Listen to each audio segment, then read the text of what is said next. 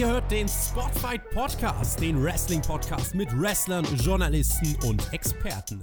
Wir diskutieren über WWE Monday Night Raw und wünschen euch jetzt viel Spaß beim Zuhören.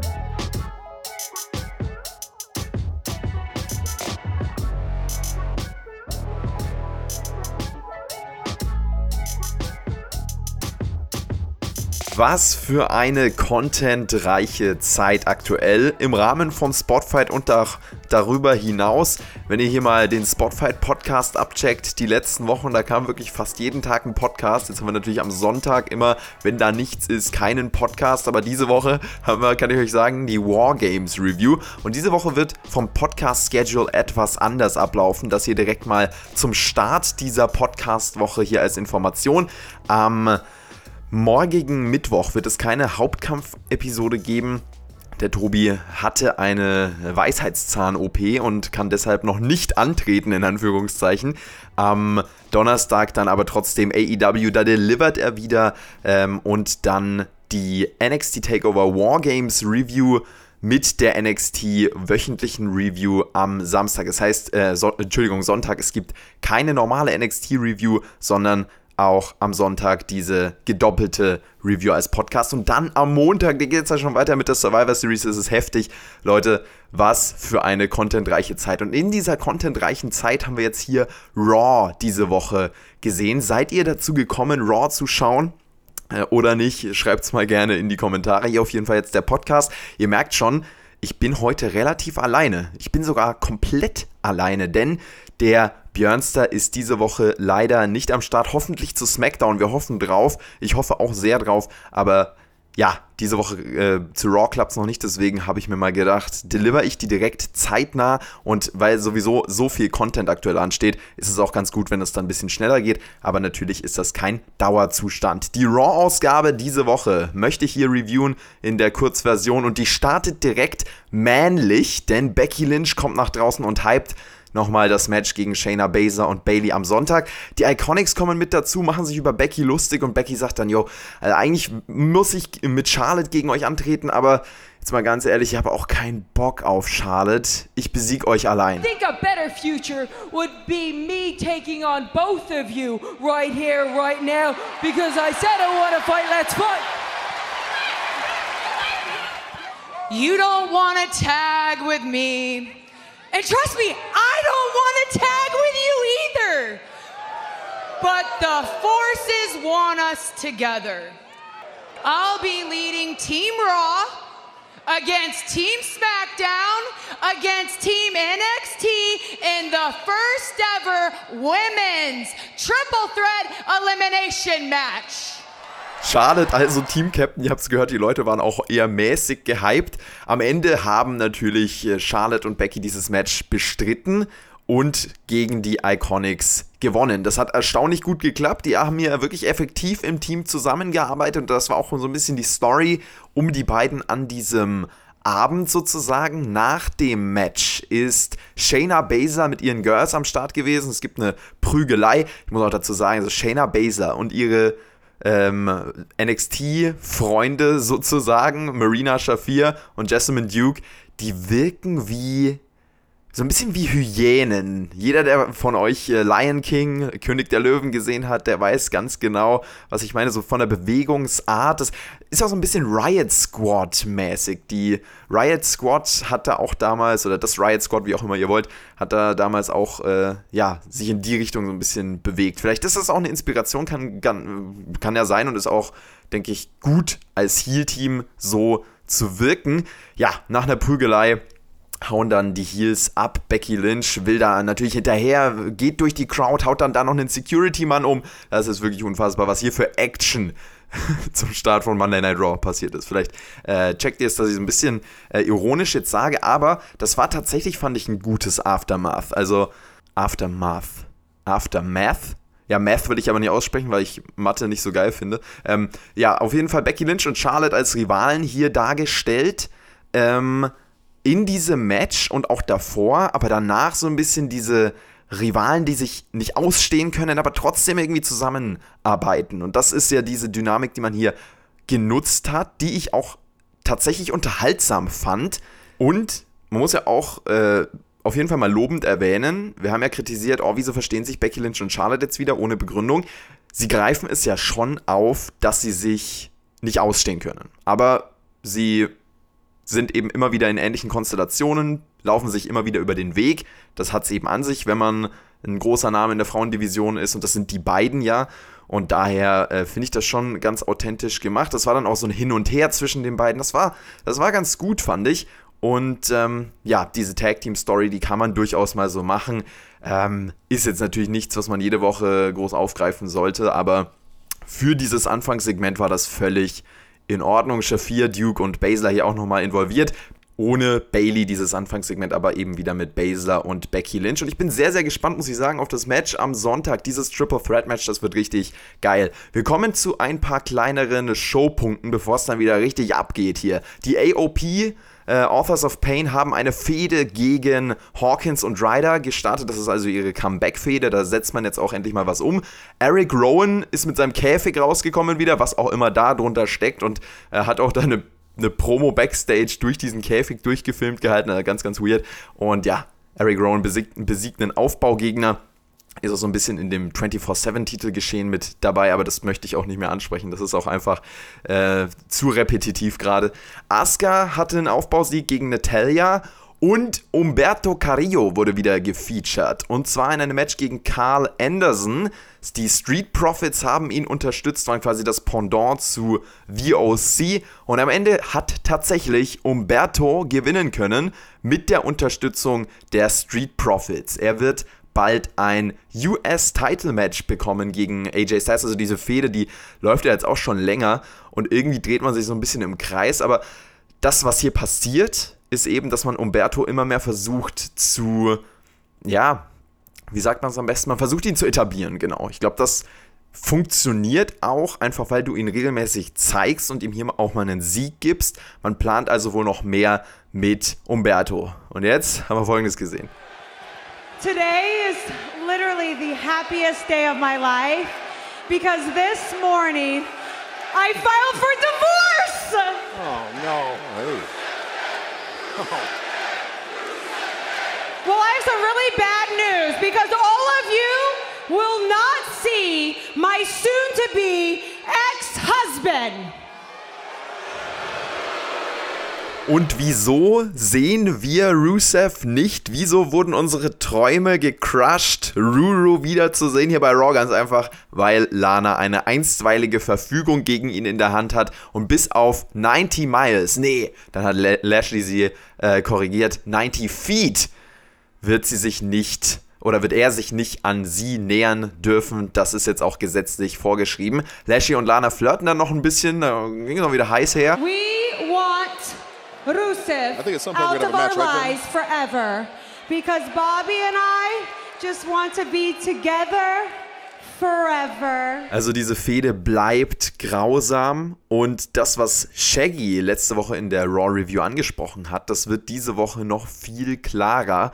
Und zwar, es sind einfach schlechte Schauspielleistungen in einer absolut grausamen Storyline. Er hat ja letzte Woche verglichen mit ein paar vergangenen Storylines und meinte so, ja, wenn es eine schlechte Storyline ist, aber es ein guter Actor ist, das gab es ja auch bei Rusev in der Vergangenheit schon häufiger, dann dann funktioniert das teilweise. Dann ist es Trash, den man sehen kann. Aber hier ist es halt einfach auch so schlecht von Lana geschauspielert, die ja eigentlich eine Schauspielerin ist, aber die auch wahrscheinlich selbst überhaupt keinen Bock darauf hat und deswegen so überparodierend diese Storyline performt. Äh, das ist ganz, ganz grausam. Und Lana hat es ja auch wirklich erwischt. Ne? Also wenn man da mal in die Vergangenheit zurückdenkt, die musste ja ständig irgendwie ihrem Mann fremdgehen, Rusev fremdgehen, auch im TV mit Sigler, mit Lashley, mit The Rock gab es ja auch ein Segment, das war jetzt dann nur eine Nacht und deswegen ist da auch nicht viel in diese Richtung passiert. Aber äh, es ist immer wieder aufgegriffen und anscheinend hat Vince McMahon da wirklich in die Richtung äh, eine Vorliebe oder einen Humor, äh, Rusev seine Frau auszuspannen. Und du merkst halt einfach so krass, dass Lana keinen Bock auf diese Storyline hat. Dass auch Rusev keinen Bock darauf hat. Der ist ja mittlerweile auf Twitter auch total sarkastisch unterwegs. Und ja, kann man sich auch mal reinziehen. Rusev auf Twitter sowieso ein solid Follow auf jeden Fall. Und also ganz ehrlich, Lana in dieser Storyline, die hat so überhaupt keine Motivation. Und das wird dann eben auch klar. Bobby Lashley hat gegen No Way Jose gewonnen. Leute, stop it. Stop it. Das habe ich aber zu folgendem Match äh, eigentlich im Voraus nicht gedacht, dass man das stoppen sollte. Seth Rollins gegen Andrade. Ja, ist auf jeden Fall eine gute Ansetzung. 15 Minuten lang der Survivor Series Spot von Rollins stand auf dem Spiel. Und irgendwie war das Match nicht ganz so gut, wie ich dachte. Es war gut, aber es hat nicht geknallt sozusagen. Geknallt hat es aber am Ende der Die Lucha House Party von SmackDown attackiert Andrade. Und auf einmal sind Kalisto, Lindsay Dorado und Grand Metalik die Lucha House Party Heal und prügeln auf Andrade ein, der eigentlich der Heal ist, aber jetzt in dieser Konstellation der Publikumsliebling war, der Hintergangene, der Face sozusagen. Äh, Repräsentanten von Lucha House Party, äh, von SmackDown, die Lucha House Party, das war hier der einzige Aufhänger. Seth Rollins hilft dann Andrade, die Luchadores wegzuhauen und sagt ihm, er will nochmal gegen ihn antreten. Das wird es also nochmal geben, dieses Match in den nächsten Wochen. Fand ich ganz, ganz spannend. Die Darstellung von Andrade, er war ja am Ende hier Face und hat dann auch wie ein Face performt. Sich wie ein Face gegeben, hat mit seiner Mimik gearbeitet und hat das Mitleid in Anführungszeichen der Zuschauer auf sich gezogen. Da wurde klar, Andrade, der war ja lange ähm, bei WWE jetzt hier, auch äh, seit seinem NXT-Comeback sozusagen, ist er gestartet. Ich weiß gar nicht, ob das viele von euch wissen, aber der ist ja als sehr, sehr farbloser Charakter gestartet.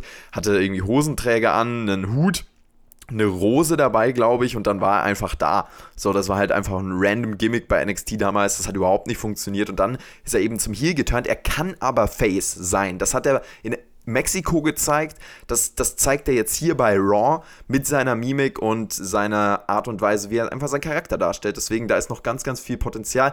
Und wie Andrade die letzten Wochen eingesetzt wird, zeigt natürlich auch, WWE will da was mit ihm anfangen. Und das gilt auch hoffentlich für Buddy Murphy. Der wurde zumindest diese Woche wieder gut eingesetzt, ähm, um dann gegen Alistair Black irgendwann zu verlieren. Denn Buddy Murphy hat bei Alistair Black an die Tür geklopft und pickt einen Fight, geht dann wieder.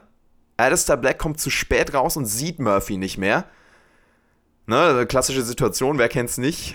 Äh, es klingelt und ähm, man ist gerade beschäftigt, man, putzt irgendwie Zähne, oder man ist beim Kochen und hat die Hände voll mit irgendwie einer Soße oder sowas und dann muss man erstmal hier Hände waschen und dann kommt man nicht zur Tür. Das dauert es erstmal und dann hofft man natürlich, dass der Paketbote noch da ist, aber meistens ist er dann schon weg. Äh, wenn, die, wenn die ein bisschen geduldiger wären. Ja, äh, Buddy Murphy war natürlich auch nicht geduldig hier in dieser Situation, der ist dann direkt weggegangen und hat gesagt, ah, das sind alles leere Worte und Alistair Black hier, guck mal, auf den kannst du ja sowieso äh, nichts geben. I am here to pick a fight. Old talk.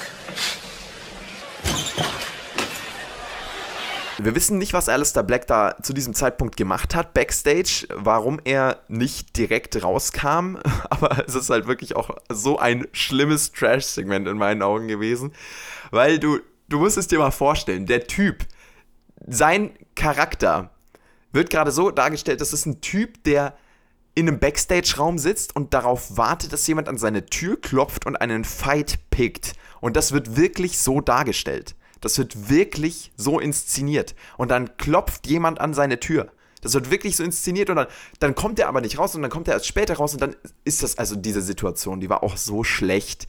Alistair Black kommt da raus, schaut sich um, ist dann überrascht, okay, es ist keiner da so be it. Also mich ähm, hat das sehr abgeturnt und ich dachte mir, wow, das ist, äh, das ist gar nichts. Aber später haben wir nochmal den Staredown der beiden gesehen. Also Alistair Black ist natürlich clever, hat das dann rausbekommen, was hier abgeht. Und dementsprechend einen ja, neuen Fädengegner. Buddy Murphy hat an diesem Abend gegen Akira Tozawa gerestelt, hat das Match natürlich gewonnen. Das war, muss ich auch sagen, das war sechs Minuten lang oder so. Das war ein richtig geiles Match. Also wenn ihr sechs Minuten äh, Wrestling sehen wollt und die richtig entertainend äh, direkt mal reingeknallt haben wollt, dann guckt euch dieses Match an. Das war technisch auch ein absoluter Leckerbissen, natürlich. Und Murphy ist halt einfach auch äh, großartig, das sagen wir immer wieder. War hier Aufbau für Murphy, um dann indirekt natürlich Alistair Black aufzubauen, denn er wird sich dann den Sieg vom aufgebaut oder gegen den aufgebauten Buddy Murphy sichern. So viel ist, denke ich, ersichtlich. Kevin Owens gegen Drew McIntyre gab es dann als Aufeinandertreffen und das Match war tatsächlich noch besser als Buddy Murphy gegen Tosawa.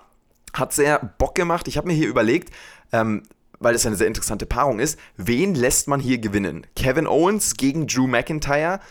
Egal wer hier gewinnt, der Sieger, der rausgeht, hat hier einen großen Sieg hinter sich, weil das zwei der größeren Stars bei Raw sind, die ja auch jetzt verhältnismäßig mit die Top-Stars wahrscheinlich sind.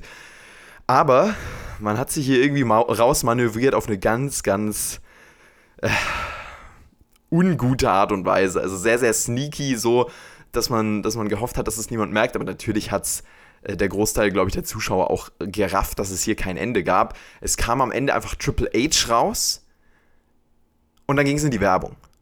Und es gibt keinen Sieger. Das, äh, es ist, die, die Werbung wird eingespielt, geht dann zu Ende und dann stehen Triple H und Kevin Owens im Ring. Da musst du dich dann auch nicht wundern, dass deine Matches nicht mehr wirklich ernst genommen werden, beziehungsweise dass sich die Leute beschweren über die Darstellung von Siegen und Niederlagen.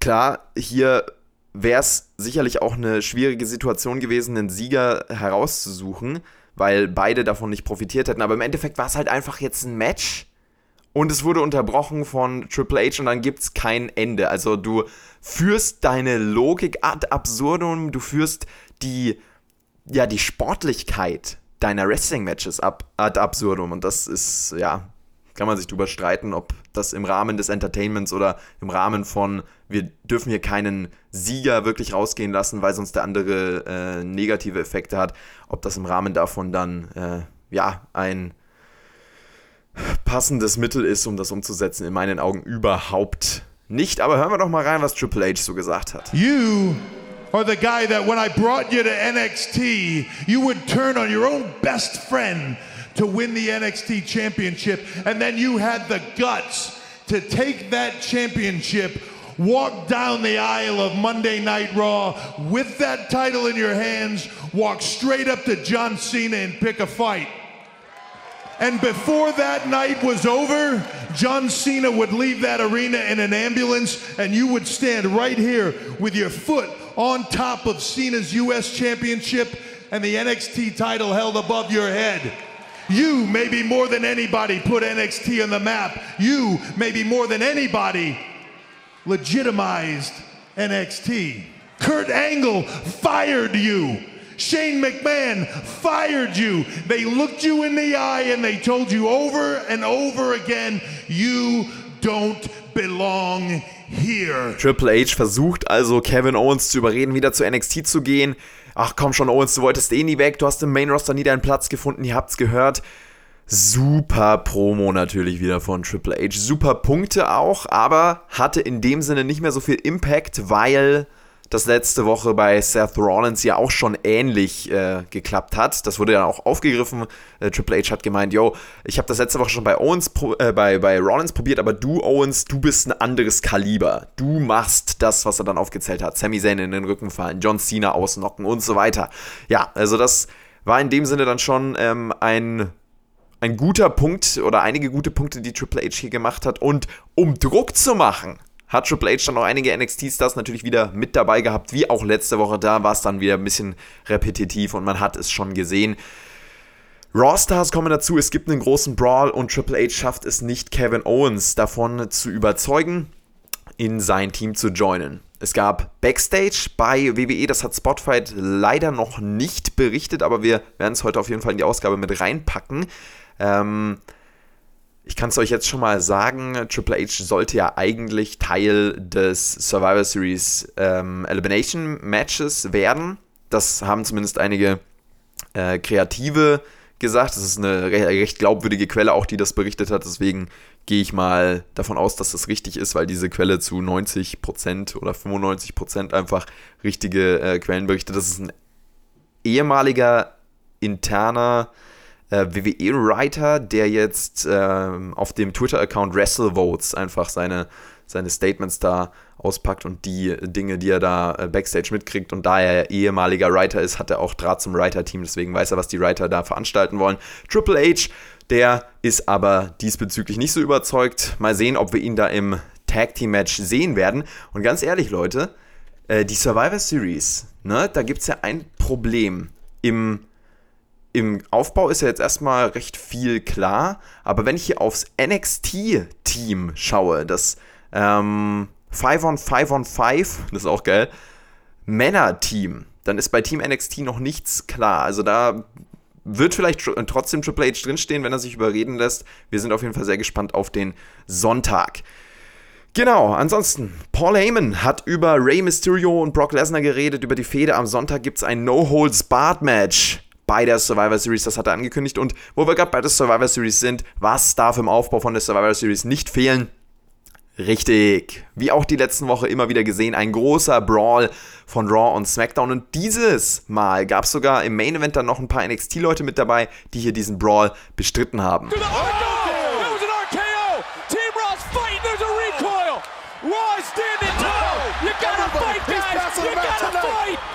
Auch geil, dass die Raw-Kommentatoren da so investiert sind in ihr Raw-Team. Also das haben sie auch äh, top verkauft. Übrigens Samoa Joe am Kommentar. Äh, diese Woche ist ja nicht mehr bei WWE Backstage jetzt, soweit ich weiß, weil CM Punk jetzt da ist als Wrestler-Experte. Und äh, ja, das hat ja sowieso jeder mitbekommen. Samoa Joe da jetzt im Raw-Kommentatoren-Team eingesetzt.